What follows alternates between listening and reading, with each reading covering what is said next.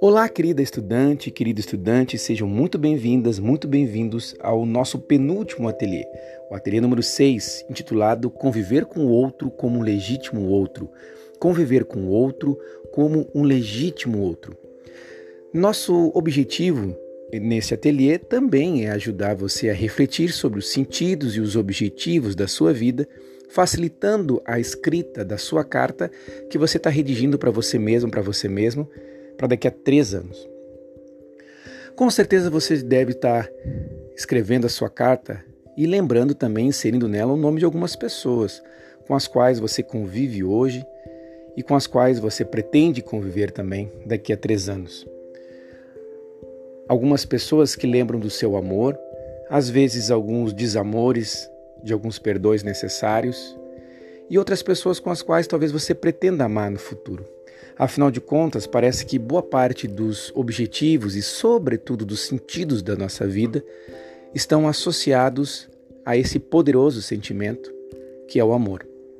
O biólogo chileno chamado Humberto Maturana escreveu que o amor é uma disposição do ser vivo de aceitação do outro como um legítimo outro na convivência.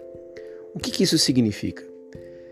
Significa a arte de conviver com alguém concebendo que esse alguém não é uma extensão de si mesmo, ou seja, a pessoa com a qual você convive, ela não é uma extensão dos seus desejos, não é um apêndice da sua existência. Ela é um outro e como um legítimo outro. E somente quando concebemos e compreendemos e aceitamos o outro como legítimo outro, o amor de fato pode existir na convivência entre os seres vivos, especialmente entre nós, seres humanos. Portanto, agora essa pergunta fica efetiva e clara para você. Quem você ama hoje e quem você pretende amar no futuro? Lembrando que os gregos tinham três palavras distintas para designar amor. Nós hoje usamos apenas amor, eu posso amar desde sorvete até o amor da minha vida, minha mãe, amar a Deus. Tudo é amor. Os gregos tinham três palavras para designar amor. Uma palavra era a palavra eros, que também é uma divindade grega. Eros é esse amor que integra e reproduz, essa que fecunda todas as coisas, a erótica. O eros gera a erótica, esse amor corpóreo, visceral, que faz com que nós desejamos alguém e que também fecundemos o mundo. Outro amor é o amor filos, filos do amor fraterno, de filosofia, né? o amor, o amante da sabedoria, aquele que ama a sabedoria, o amor filantrópico, o amor de irmão. O amor filos é o amor fraterno, é o amor que nos pode conceber enquanto família, enquanto humanidade. E também há o amor ágape. O amor ágape é o amor divino, o amor que transcende, o amor que transborda, o amor que transcende essa perspectiva humana, que nos torna eternos, o amor de Deus para com a humanidade, por exemplo. Então a pergunta é, é que tipo de amor você quer viver nessas três dimensões daqui a três anos? Inclusive dentro da esfera da nossa profissão, da educação, na esfera pedagógica. E como sempre, eu vou contar aqui mais uma história, uma historinha, uma história que me envolve enquanto professor, uh, que ocorreu lá no ano de 1996, 1997, 98. Naquele tempo, eu era especialmente engajado dentro das pastorais sociais da Igreja Católica, dentro de um ímpeto, um ímpeto muito, muito bonito, muito é, forte da minha vida, da minha formação, que foi a, a Pastoral da Juventude. E naquele momento, na escola, eu era assessor da Pastoral da Juventude Estudantil e também era professor de ensino religioso da escola. Foram algumas das experiências mais intensas e fortes que eu vi na minha vida.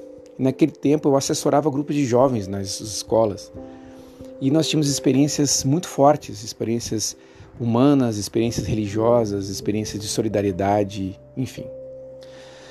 Aconteceu que uh, um dos, desses estudantes, o Walter, Walter Franz, uh, Walter era um menino muito engajado, muito inteligente, muito questionador uh, e que vivia essa espiritualidade com a gente de uma maneira muito intensa. Ocorreu que Walter ele entrou num curso uh, na universidade e quase dez anos depois, lá por, salvo engano, isso ocorreu no ano de 2004, 2005, Walter estava terminando o seu curso de graduação, uh, chegou na minha casa, na portaria do apartamento que eu morava em Porto Alegre, chegou um, uma caixa com uma encomenda do Walter. Dentro dessa caixa, que eu pensei que até eram presentes para mim, que de certa forma eram, mas um presente diferente. É, nessa caixa relativamente grande existiam diversas fotografias, aquelas fitas antigas uh, de vídeo gravadas com nossos encontros, textos, é, camisetas alusivas aos nossos encontros, romarias, retiros, caminhadas, enfim. Havia todo um material de vivências que o Walter tinha tido, é, vivências fortes que nós tínhamos tido juntos nesse tempo de pastoral da juventude ligado à igreja. Existia também um bilhete do Walter. Nesse bilhete, Walter agradecia por tudo que tinha vivido, mas que depois que ele tinha estudado muito, experienciado novas experiências na universidade e refletido muito sobre o que tinha vivido ali, ele achava que aquele material tinha que ficar comigo. Ele não queria mais aquele material.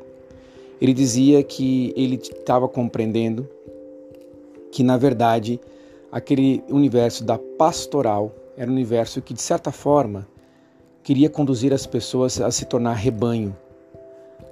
E ele não queria mais aquilo para a vida dele.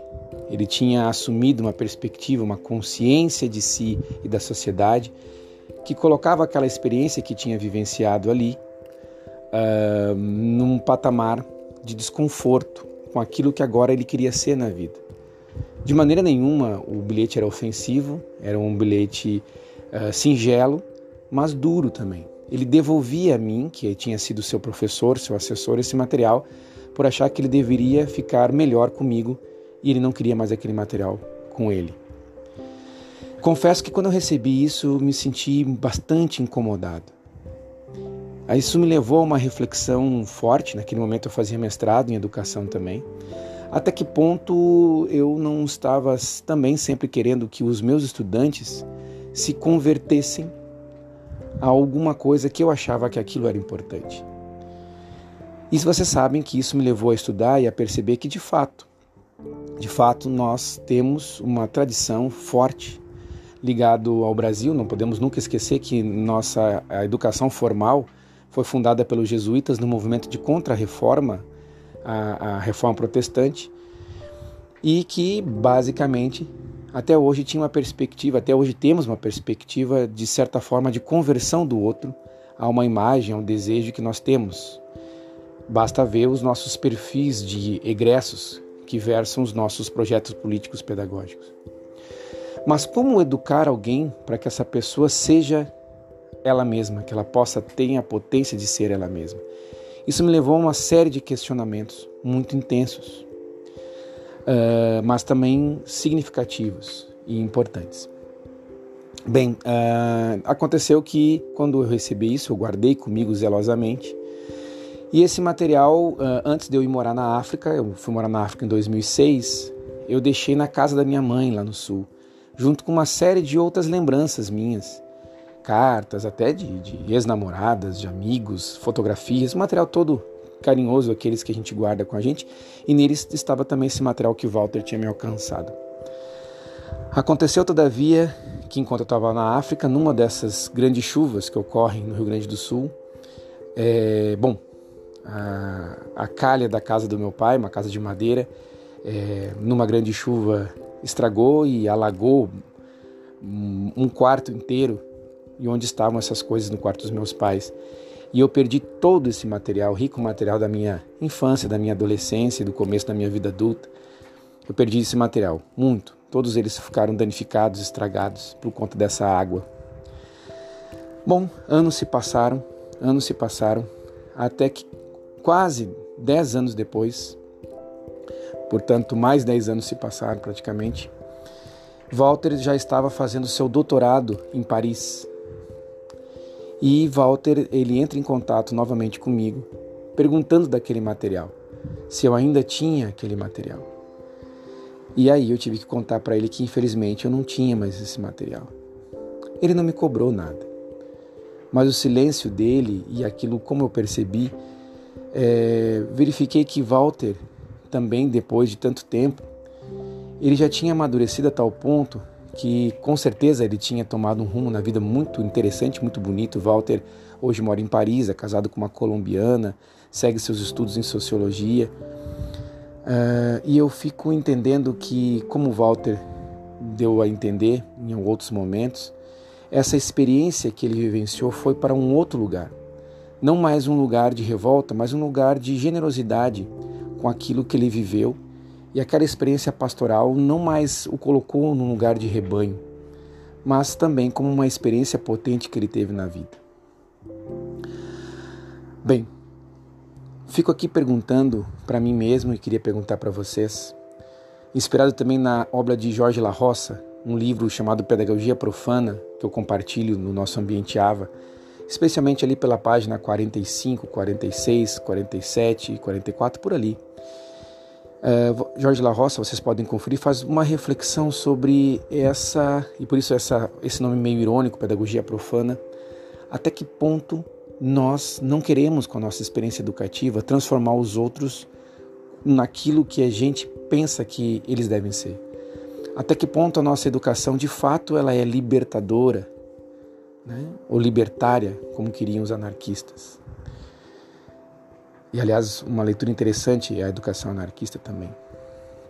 Até que ponto nós desejamos e trabalhamos para que os outros possam plenamente ser e não simplesmente ser o que eu acredito que eles devem ser. Qual então é o nosso exercício na carta?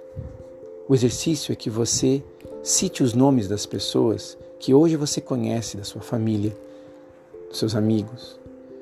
Inclusive você cite até pessoas que vocês vão conhecer durante esses três anos, quem sabe novos amigos, quem sabe novos filhos, novos netos, novos alunos. E o que, que você quer com eles? O que você deseja? Você deseja através deles, você deseja com eles, você deseja para eles, você deseja como você deseja, o que, que você deseja para o outro.